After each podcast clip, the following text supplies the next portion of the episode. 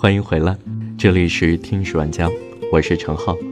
今天和大家分享的这篇文章来自公众号“家教智慧”，作者佳安。我半年工资养不起一个暑假里的孩子，中国父母的焦虑正在转移给孩子。中国父母最可怕的地方，就是把自己成长中的焦虑转移给了孩子，花费半年工资。给孩子报十一个暑假班。近日，朋友圆圆妈在一次好友聚会聊天时感叹道：“大半年的工资都养不起一个暑假里的孩子了。”原来，她给今年下半年即将进入小学六年级的女儿圆圆报了一大堆暑假班，包括十一个培训班和两个夏令营，共计花费五点七万元，相当于她大半年的工资。圆圆妈给女儿制定的暑假计划表让人瞠目结舌、叹为观止。十一个培训班，包括语文三个、数学三个、英语一个、科学一个、编程一个、书法一个，以及游泳一个。两个夏令营，一个是国学夏令营，另一个是国际夏令营。在时间安排上。从圆圆期末考试结束，一直持续到八月二十九号，全程无空档。我问圆圆妈：“暑假安排的这么满，孩子忙得过来吗？”还好吧，我看周围的孩子，个个都排得超级满的。圆圆妈说：“小孩子嘛，如果不给他安排好，他就会看电视、玩游戏，还不如去培训班学点东西。语文、数学。”为什么都要一口气报三个培训班？对于我们的疑惑，圆圆妈解释说：“经过我反复对比研究发现啊，几个班的教学侧重点不一样，我全都报了，希望圆圆可以补得更全面些。”圆圆妈还说：“我每年最怕过暑假了，嗨，现在买东西啊都不敢买贵点的了，每次买东西时，第一反应就是先换成孩子的课时费，看看。”是不是划算？给孩子报暑假班花费那么多钱，自己日子过得紧巴巴的，有必要吗？对此，圆圆妈无奈地说：“现在没有家长不给孩子报暑假班的吧？别人家的孩子都在上补习班，你不上的话，差距就会越来越大。而且感觉周围的学霸太多了，一比就觉得圆圆和他们差距很大，所以暑假必须要报培训班。”听到圆圆妈这么说，我不知道该说点什么才好。眼前浮现了她女儿圆圆的样子，一个文静瘦弱的小女孩，戴着一副厚厚的眼镜，每天忙不迭地辗转于各个补习班。小女孩我见过几次，给我的印象是特别的乖顺沉静，完全没有花季少女应有的活泼朝气。不是孩子输不起，而是父母害怕输。有研究指出啊，中国已经成为全世界教育花费最贵的地区，而且超过三分之一的家长已经把全部的时间都花费在孩子身上。虽然如此，但中国父母依然担心自己做的不够。我们害怕孩子长得没有别人家孩子高，成绩没有别人家孩子好，才艺没有别人家孩子多，会输会落后，于是把这种压力强加到孩子身上。却忽略了孩子内心的感受，也没有考虑到孩子是否能够承受那份重量。这是一种典型的中国式父母焦虑，实际上不是孩子输不起，而是父母害怕输。很多父母把自己的梦想和对人生的所有希望都寄托在孩子身上，花费大把钱给孩子报各种各样的补习班，不惜代价送孩子上好学校，希望孩子。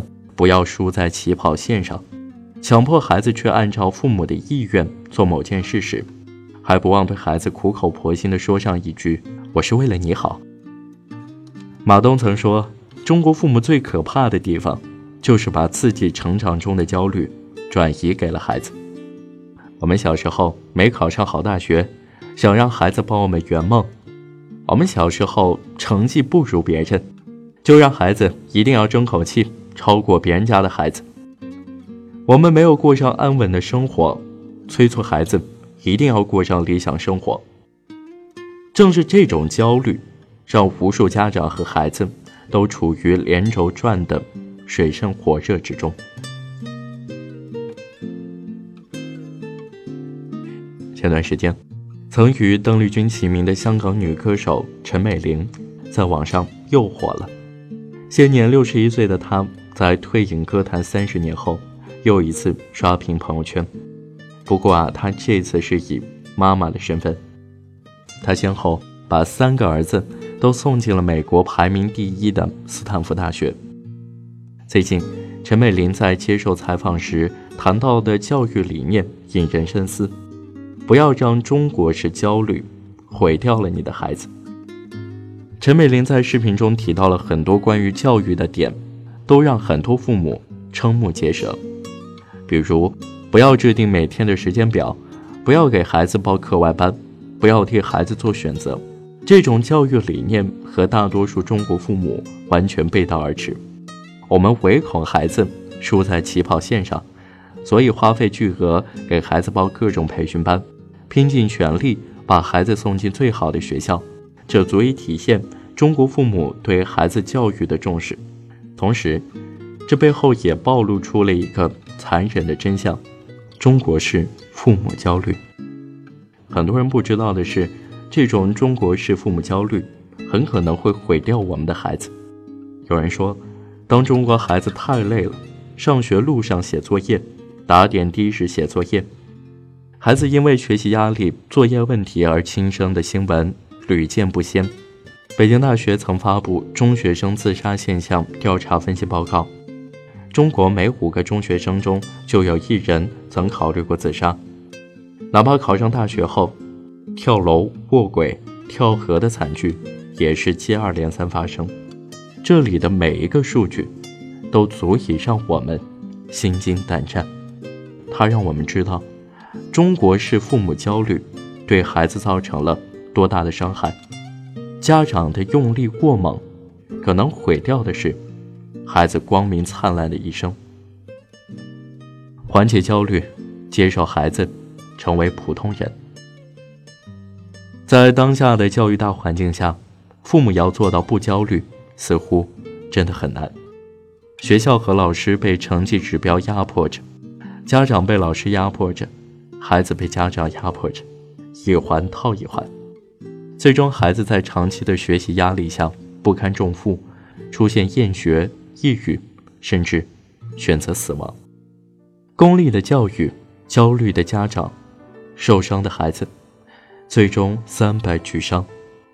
但伤的最重的是孩子，也只会是孩子。孩子有选择吗？没有，他们只能默默的承受。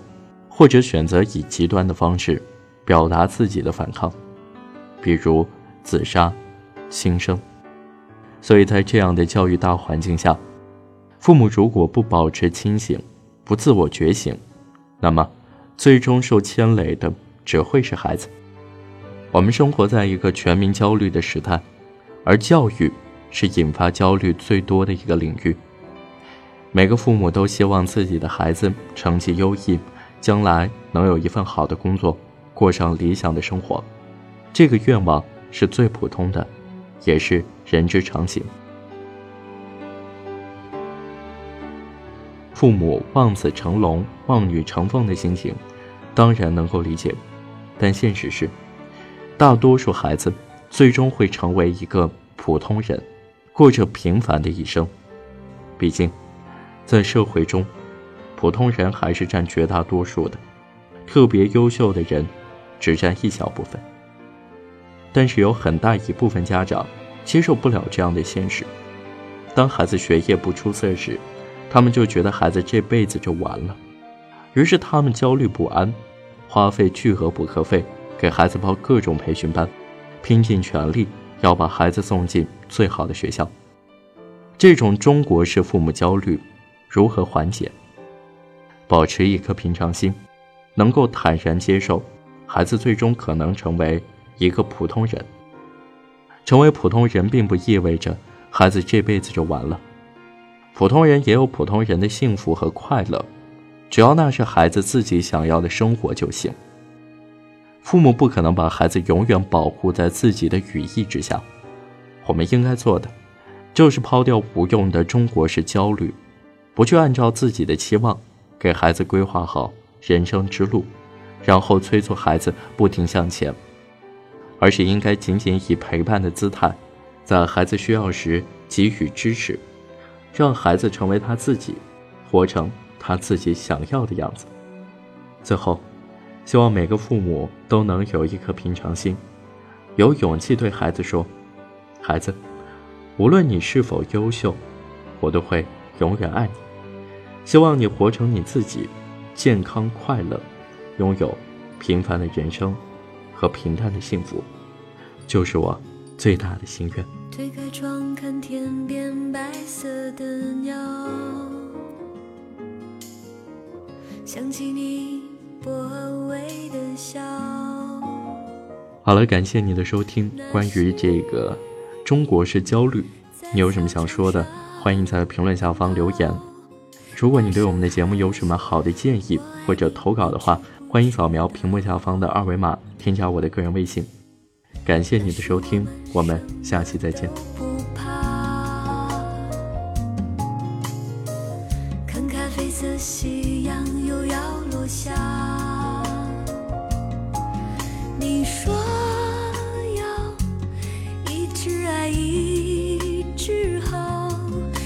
这样